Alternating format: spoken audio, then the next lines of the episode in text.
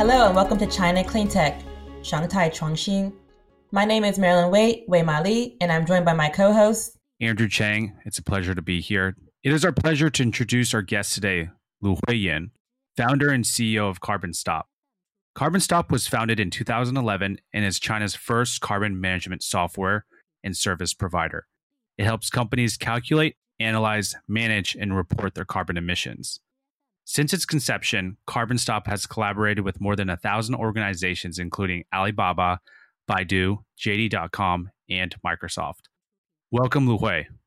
Hello, hi, Andrew and Mary, and thank you for inviting me to be here. And it's great honor for, for me to represent Carbon Stop to uh, to share some of our work and some of our experience in the past.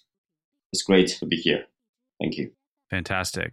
Great. Um, happy to have you here, Lu Hui. First, just to start, tell us a bit about your origin story and, and inspiration behind starting Carbon Stop. Okay. Um, my background actually is uh, computer science, and I had my master, and uh, uh, I had my master in the UK, and had been working uh, in the UK for uh, two years, and working in an Oxford carbon consultant for two years. And that experience gave me an opportunity to uh, get involved in uh, carbon footprint area. And that was quite interesting and quite uh, meaningful for me because I think uh, not just for the UK, but also for other countries like China. China at that time was uh, the biggest carbon emitter of this world. So I think do something to help Chinese government and help Chinese enterprises to do carbon uh, management and to reduce carbon emissions in different levels. So uh, I returned to China in 2011 and started Carbon Stop to focus on the Chinese market to help the enterprises calculate, analyze, manage, report, and reduce carbon emissions. So uh, in total, we had already helped more than 1,000 enterprises and organizations in China, including Alibaba, Baidu, uh, Microsoft, Starbucks, other also like other uh, big brands in China and abroad, and to help them to uh, to manage the carbon emissions and eventually reduce the carbon emissions. Thank you for sharing, Lu Hui. And uh, that's really amazing. Just you know, being able to, you said you mentioned you you started as a carbon consultant and and out of Oxford, and be able to take some of those learnings to the Chinese market, especially in 2011, which at the time there weren't any carbon management companies out there. What what's unique about your technology and business model? And can you provide us an example of a customer client case study? We started uh, the business, and we've also found some uh, like uh, competitors in this business. Uh, some of them uh, they are using uh, we call them like a, a consulting model to help the enterprises to to do like training, to do consulting works for them to uh, to manage the carbon emissions. But for us, the unique way is to combine uh, IT, I mean the uh, information technology, and uh, uh, carbon consulting. Uh, so it's kind of combined solutions for the enterprises to help them to manage the carbon emissions in a more more efficient way, getting the data to fil- to make the filter and to analyze the data and uh, finally uh, to reduce the carbon emissions by uh, all the big data. So that's the uh, different ways from us. And uh, I can give you an example. And we provide services and products for Alibaba for different companies of Alibaba. Uh, one is uh, Cainiao, the largest kind of logistics network in China they were announcing that they were reducing carbon emissions in green packaging and green logistics. So they had uh, uh, launched a program called um, Green Action, and and uh, the the chairman of Alibaba, Jack Ma, and uh, he went to the conference and announced that uh, Alibaba will reduce carbon emissions from green packaging and green logistics uh, for three 0.62 million tons of CO2 emissions in the next five years. That was happening in 2016. So in the last five years, we helped Alibaba to uh, to implement uh, the carbon uh, management projects and to uh, quantify the carbon reductions of different activities. For example, if they used like recycled materials for the boxing, for the plastic bags to replace them. I mean, so we we calculate the carbon reductions by all those replacement activities and also uh, they use the like uh, electronic uh, bill instead of the paper bill to reduce the paper. So we calculate the carbon reductions for like about 17 low carbon scenarios in the past uh, uh, four years. And to show the carbon reduction contributions from Alibaba, this is a kind of a consulting project and another way we provide carbon management software is kind of a mobile application, uh, which is embedded in uh, Alipay. So it's a very well-known project called Ant Forest. It's a project to attract people to, participate in low carbon activities. For example, walking instead of driving to reduce the plastic bags or uh, use the online payment in, instead of going to the on-site uh, shopping centers to reduce the carbon emissions from the transportation, such as so these different activities. So we did some uh, program for Ant Forest to capture the data and to design the whole logic of this program so that uh, the users of uh, Ant Forest they can get the we call them uh, green energy, which can be used to redeem for a, like a virtual tree, well, plant a real tree for the users in many different locations in China. So basically, we provide consulting, works for uh, Cainiao, and the Cainiao's uh, low carbon scenarios was integrated into Ant Forest. So uh, uh, another way we provide carbon management software kind of a mobile application for Ant Forest to help the users to participate in the carbon uh, reduction activities and to be encouraged and motivated by their own uh, low carbon activities. So that's the one, uh, I think it's one example for our service in the past. And it's quite influential because Ant Forest, it has already got more than 500 million users in, in China and abroad, and they planted 120 million trees in China. So it's right. a huge project. Yeah, that's great. That create huge influence for the society. Yeah, Lu Hui, I have to say we're we're big fans of Ant Forest. Uh, we've actually been studying the case uh, quite mm. comprehensively lately, and and so I had no idea that you had built some of the carbon tracking software for that. So kudos to you. I mean, there's there's such a shining example of how can we activate your average citizen and consumers to be sort of green users, right? And so mm-hmm. I think that's what makes it so unique is that it's able to tap into such a massive user base. Can you describe how your technology is applied across the various industries? I mean, you mentioned, you know, working with Alibaba and Ant Forest and developing the carbon tracking, but what about other other industries? Let's say real estate or electrical utilities or manufacturing. Mm-hmm how does your technology customize itself for those various industries? Basically, we provide carbon management software and consulting services for different organizations in China. So, for a specific organization, we provide the customized customized solutions for them.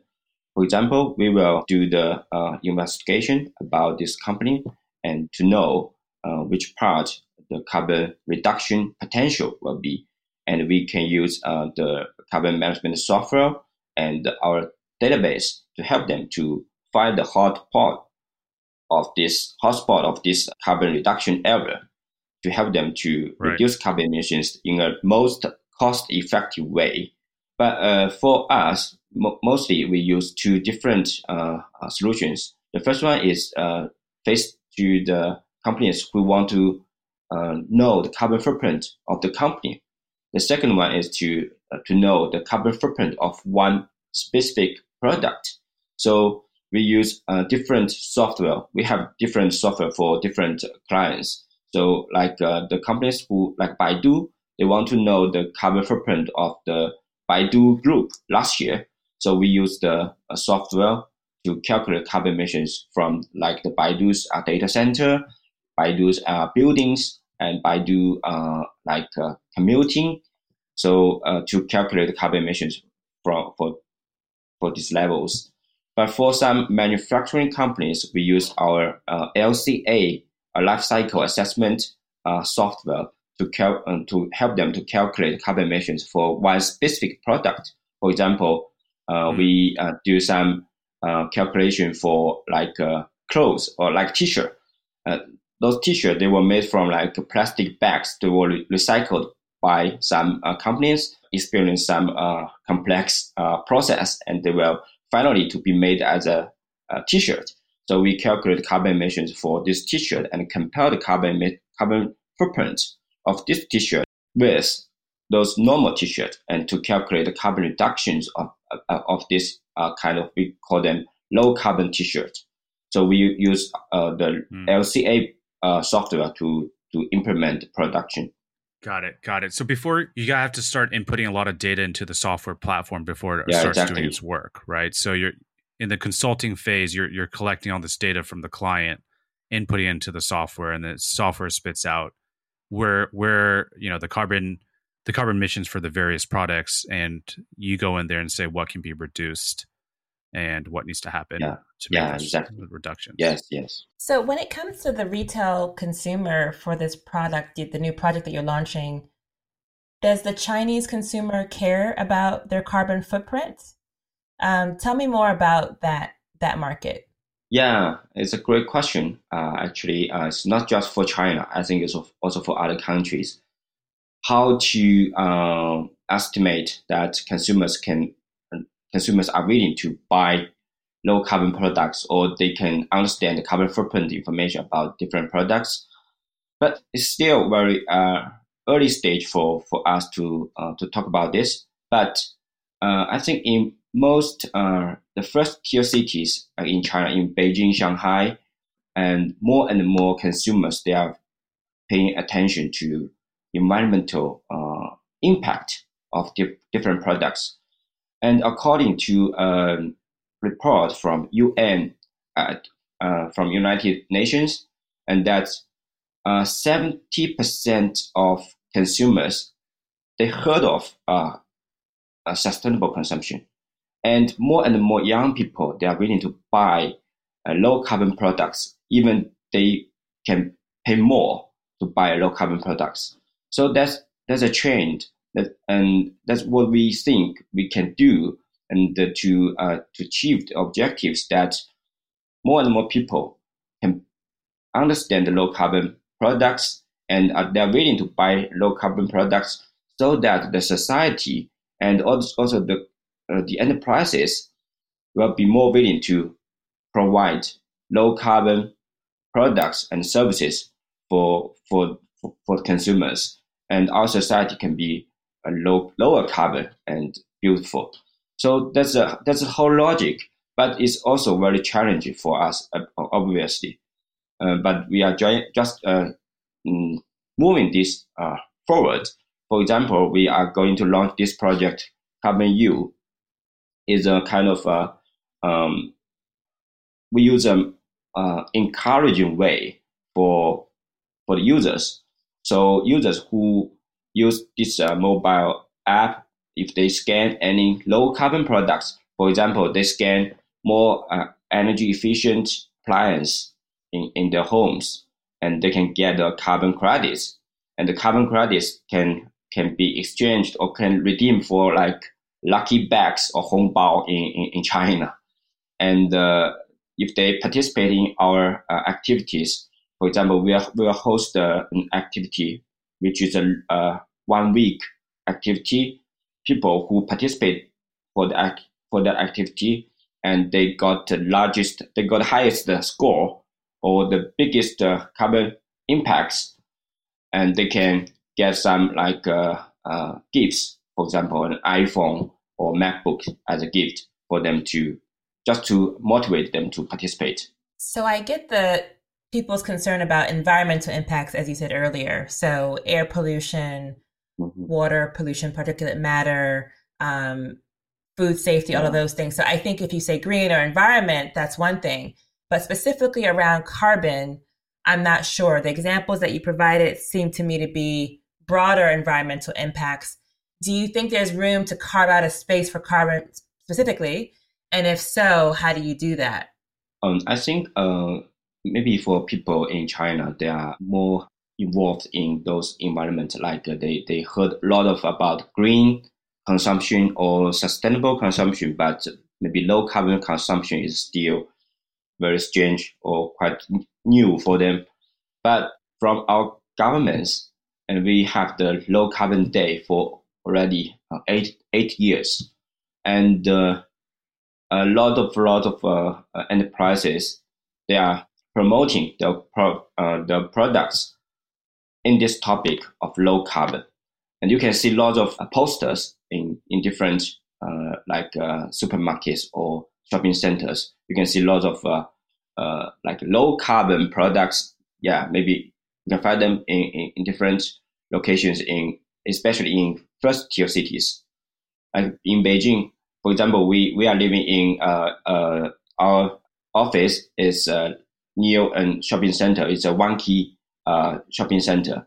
Lots of uh, places they are showing us their products and how they reduce carbon emissions, how they reduce pollutions. For example, uh, in the in the first level uh, Uniqlo.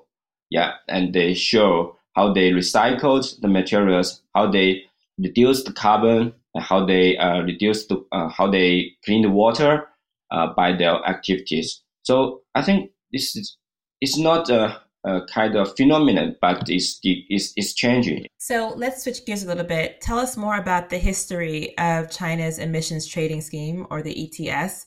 When did it start, and what's the biggest challenge surrounding the ETS?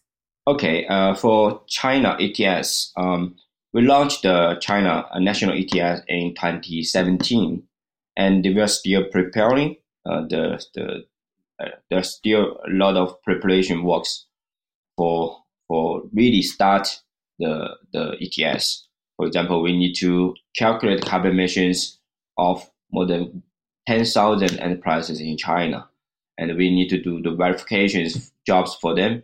And we also need to build up the uh, systems for hosting the carbon uh, emission exchange.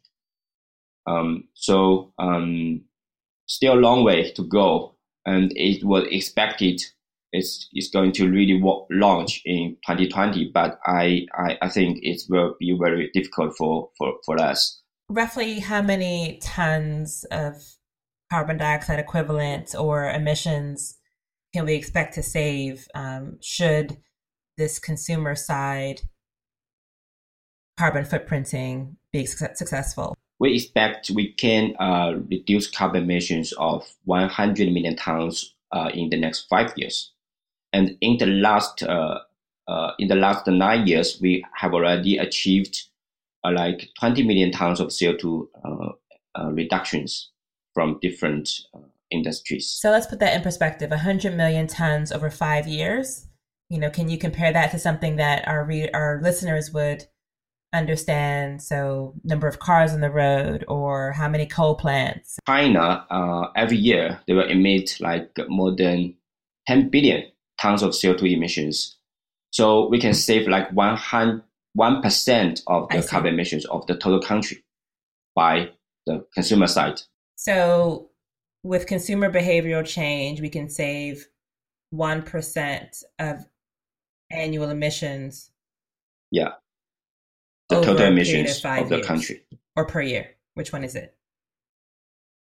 Yes. Over a period of five years. Okay. Uh, next five years. So, how has COVID 19 affected both um, the mm. business model for B2B and the potential expansion of the business model to consumers?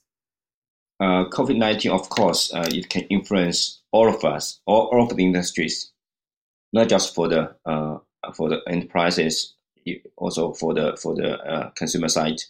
So um, we are greatly uh, affected by them, by it, and uh, I think as the COVID nineteen is going to be recovered, I mean, the society is going to be recovered from uh, COVID nineteen.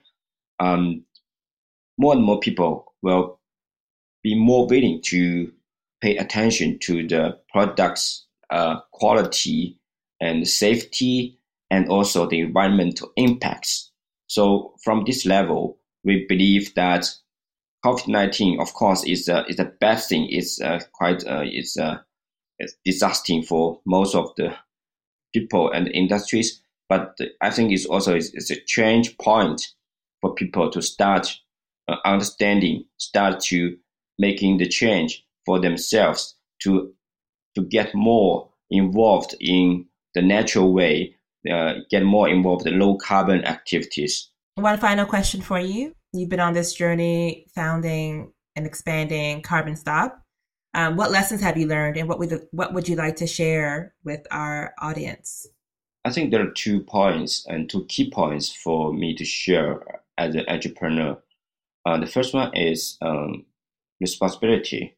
So, uh, as an entrepreneur, especially like a social entrepreneur, firstly you should to you should uh, show your uh, social responsibility by your uh, uh, like uh, enterprises or your organizations to demonstrate how you help the enterprises.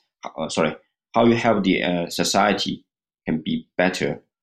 And secondly, is sustainability. How you firstly how you survive yourself, and secondly to help more uh, partners or clients or your uh, stakeholders to be sustainable. I mean, financial sustainable, sustainable and the, I mean, the, for the society sustainable and make our environmental environment can be better and uh, all the enterprises and uh, people can live uh, in a better uh, condition, yeah, and in a better uh, atmosphere. Great, thank you so much. How can we find you? You can uh, go to our website. Uh, it's uh, www.carbonstop.net. Or you can reach me by email. Uh, uh, it's uh, luhui at carbonstop.net. Great. Thank you so much. Um, carbonstop.net to learn about the software platform and consulting agency that allows companies and soon to be individuals to reduce their carbon footprint. Thank you, Lu Hui. Thank you. Thank you, Andrew. And thank you, Marilyn. Thank you, Lu Hui. Yeah, so what did you think, Marilyn? What did you think of Carbon Stop? Really interesting how they could develop a business in China with Chinese companies without uh, some of the ecosystem or pressures being there for that kind of measurement and disclosure. So there's no mandate, right? There's no policy or regulatory mm-hmm. mandate for companies to do this. It's voluntary. Right. And so I kind of understand why it's the more international Chinese companies that are using carbon stop, right? So Alibaba is listed, you know, beyond China. They JD, right. they're in international portfolios, JD. investment portfolios. So I could right. understand that. I would expect that there are less Chinese only companies, right? the companies that only have to report things in China and that are only uh, following Chinese regulations in terms of their overall kind of financial records and impact reporting. Yeah, I totally agree with that because I'm just looking at their company timeline, right? They started in 2011 and it was only in 2017 when they actually start to enforce or start to prepare for the ETS. And so from 2011 to 2017, all this time, they were sort of on their own, sort of pitching the importance of carbon tracking and, and, and management, uh, where there wasn't a lot of government policy support. And so, which explains why they, they've they've worked with these more international um, Chinese companies. And so, I also thought it was really interesting. I actually had I didn't know they had built the carbon tracking I guess, uh, um, software for Ant Forest. Right. That's pretty impressive, especially since Ant Forest just had such a massive impact in terms of, you know, not just trees planted, but I, I think that the key element of Ant Forest is activating the consumer and the average citizen.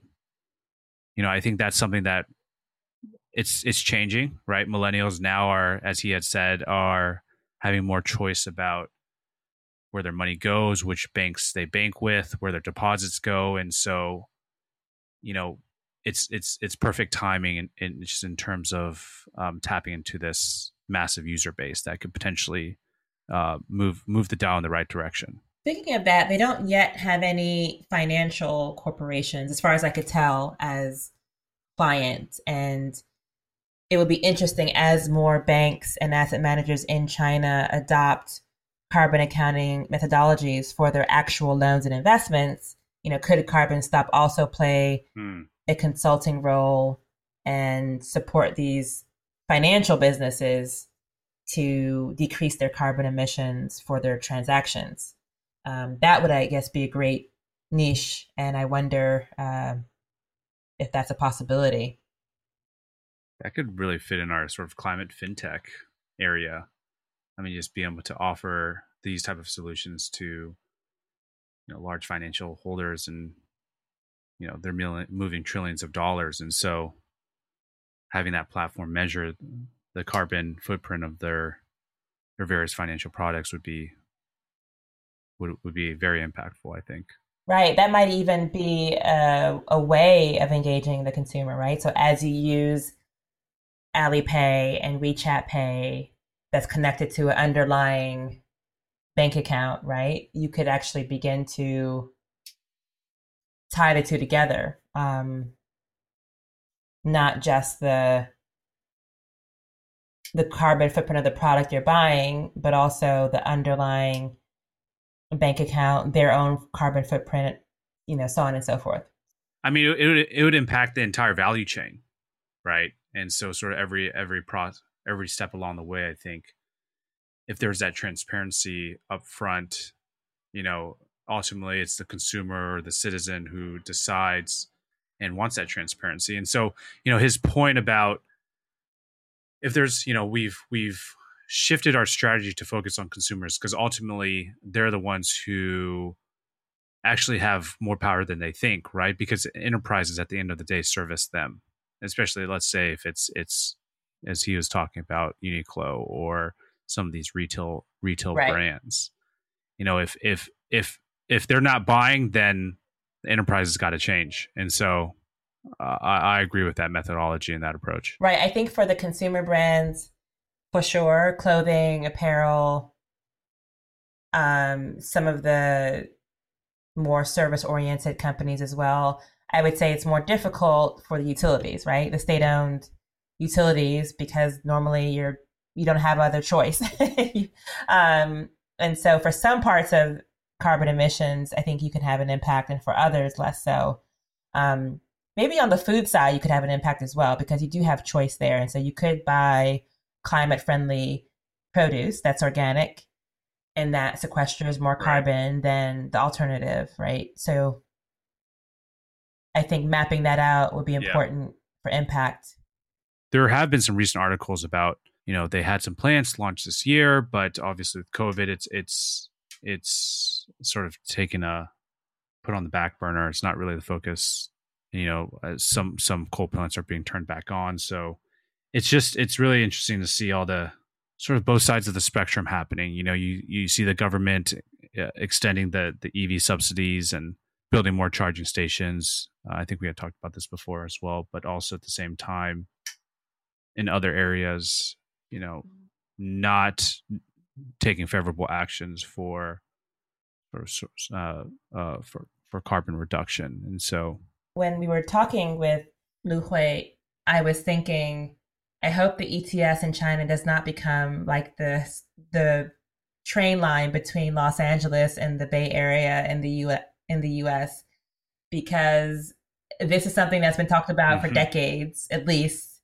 high speed rail mm. or even just slow rail right between uh, Los Angeles and um, the Bay Area, and it would make a lot of sense for many reasons, especially economically uh, for the economy.